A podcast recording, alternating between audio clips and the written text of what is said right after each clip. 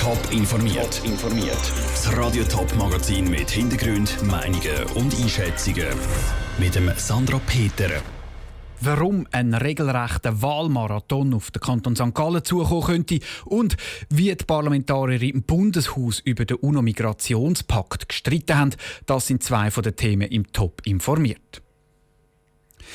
St. Gallen jubelt. Mit der Karin Keller-Sutter ist der Kanton das erste Mal seit über 30 Jahren wieder im Bundesrat vertreten.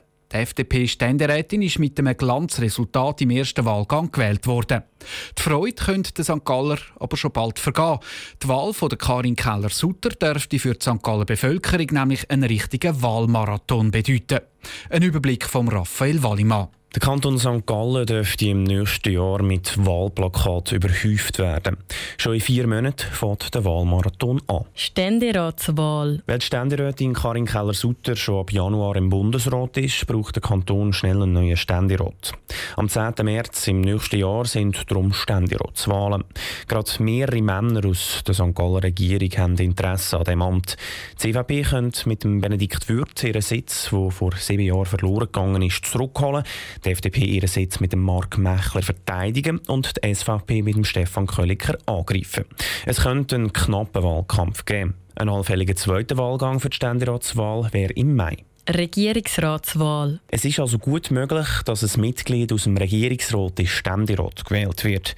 Zwar dürfen die Regierungsräte theoretisch gleichzeitig im Ständerat sein, Regierungsrat ist aber mindestens ein 100% Job, wo ein anderes Amt kaum zulässt. Darum müsste wahrscheinlich im gleichen Jahr eine Ersatzwahl für den Regierungsrat sein. Auch dort könnte es noch einen zweiten Wahlgang geben, Termin steht noch nicht. Nationale Wahlen. Im gleichen Jahr sind auch noch nationale Wahlen. Im Oktober 2019 wird in der ganzen Schweiz und auch im Kanton St. Gallen der National- und Ständerat neu gewählt. Der Ständerat, der erst ein halbes Jahr vorher gewählt wurde, ist, muss also sein Amt verteidigen. Bei der Ständeratswahl wäre auch ein zweiter Wahlgang möglich. Regierungs- und Parlamentswahlen. Der Wahlmarathon geht dann schon das Jahr darauf weiter. St. Galler müssen im März 2020 nämlich den Kantonsrat und den Regierungsrat neu wählen. Und auch bei der Regierungsratswahl ist ein zweiter Wahlgang möglich. Im Extremfall muss die Bevölkerung vom Kanton St. Gallen also innerhalb von etwas mehr als einem Jahr achtmal wählen. Der Beitrag von Raphael Wallimann. Ein erster Entscheid für die Ständeratswahl gibt es morgen. Der CVP-Regierungsrat Benedikt Würth gibt bekannt, ob er kandidiert. Die FDP will im Januar ihre Kandidaten bekannt geben. Der SVP-Fahrplan ist noch nicht bekannt. Ein unbekannter Mann mit einer weißen Maske hat zu Uster in den letzten paar Tagen für Aufregung gesorgt. Mehrere Schüler haben berichtet, der Unbekannte hätte ihnen in der Nähe vom Primarschulhaus Hasenbühl aufgelauert. Jetzt ist klar, der Mann war nur in der Fantasie der Kinder. Tabea Fono. Am Montag sind die Eltern der Schüler informiert worden, dass ein Mann mit einer weißen Maske beim Ustermer Primarschulhaus Hasenbühl Kind beobachtet. Mehrere Kinder haben über den Unbekannten berichtet. Die Schule hat die Schüler gewarnt und die Polizei hat in der Umgebung vom Schulhaus Präsenz markiert. Heute dann die Erleichterung. Den Mann mit der weißen Maske gibt es gar nicht. Die Kinder haben ihn erfunden. Bei der betroffenen Primarschule ist man sehr erleichtert, sagt Patricia Bernet, Leiterin der Ustermer Schulpflege. Die Erleichterung ist sehr groß zu wissen, dass Kinder immer in Sicherheit gesehen sind und dass jetzt vor allem geklärt werden das ist eine große Erleichterung. Aus meiner Sicht ist das Vorgehen korrekt gesehen. Man hat die Situation angeschaut, eben sofort mit der Polizei zusammen geschafft, Massnahmen geprüft und geschaut, dass Sicherheit gewährleistet ist. Wer genau das Gerücht von dem Mann mit der weißen Maske in die Welt gesetzt hat, weiß die Schule aber nicht. Die Schule redet jetzt mit den Kindern darüber, wie sie mit solchen Situationen umgehen müssen und wie so Geschichten entstehen können. Der UNO-Migrationspakt. Ein Papier von der UNO, das die Migration weltweit regeln will.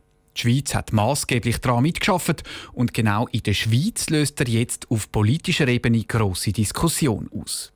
Die einen wollen, dass die Schweiz den UNO-Migrationspakt unterschreibt, die einen wollen, dass das Parlament kann entscheiden kann und die letzten wollen, dass das Stimmvolk darüber abstimmt. Diskutiert hat heute der Nationalrat. Die Schweiz hat allen Grund, stolz zu sein auf diesen Migrationspakt. Ich habe im Wortlaut dieses Paktes schlichtweg nichts gefunden, aufgrund dessen ich die hüben und drüben geäußerten Sorgen und Befürchtungen teilen könnte. In diesem Pakt äh, will man legale Migrationsrouten schaffen, im Heimatland Sprachkurse für das Zielland anbieten. Es ist für die Schweiz juristisch nicht verbindlich. 91 Mal steht, wir verpflichten uns. Dieser Pakt will nichts anderes, als dass Menschen regulär statt irregulär migrieren. Seit es den Menschen gibt, migriert er. Schon fast als Pakt mit dem Teufel. SVP-Akteure zahlen nicht nur für AfD-Wahlkampf, nein, sie übernehmen auch die Rhetorik der AfD.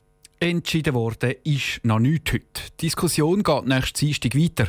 Klar ist nur, wenn am Montag die anderen UNO-Länder den Pakt unterschreiben, fehlt die Schweiz, unter anderem zusammen mit Österreich und den USA. Soll die Schweiz Waffen in Bürgerkriegsländer exportieren dürfen oder nicht? Der Ständerat hat das in der Debatte heute nicht entscheiden. Er schickt eine entsprechende Motion, wo ein Verbot gefordert hat, zurück in die Kommission. Darum wird die Korrekturinitiative definitiv lanciert. Franziska Boser. Bei den Ständeräten ist heute ein Vorstoß auf dem Tisch gelegen, der verlangt, dass künftig nicht mehr der Bundesrat darf entscheiden, in welche Länder Kriegsmaterial exportiert wird.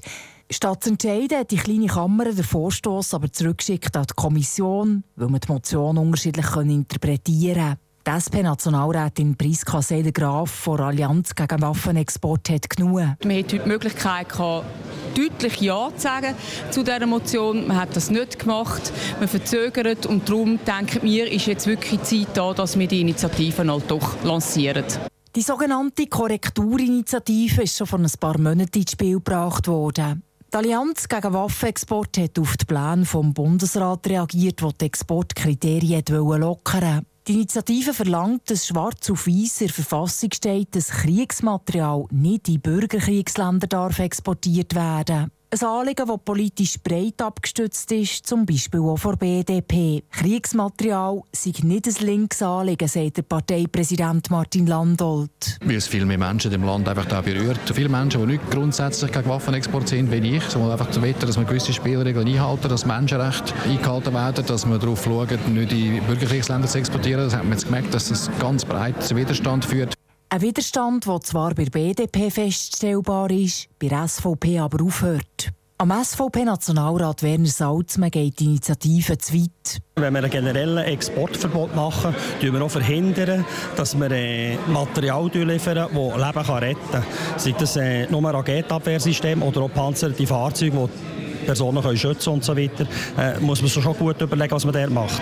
Der Werner Salzmann vermutet hinter der Korrekturinitiative vor allem Wahlkampf. Wir haben nächstes Jahr ein Wahljahr. Und da versuche ich Parteien mit emotionalen Themen zu punkten. Aber äh, es geht ja nicht um das, sondern es geht um die Sicherheit von der Schweiz, dass wir weiterhin äh, eine Exportindustrie können haben dass wir eine eigene Industrie haben in der Schweiz, die unseren Unterhalt und die Instandhaltung kann sichern kann. Der Initiativtext zur Korrekturinitiative ist schon bei der Bundeskanzlei zur Vorprüfung eingereicht. Am 11. Dezember wird sie offiziell lanciert.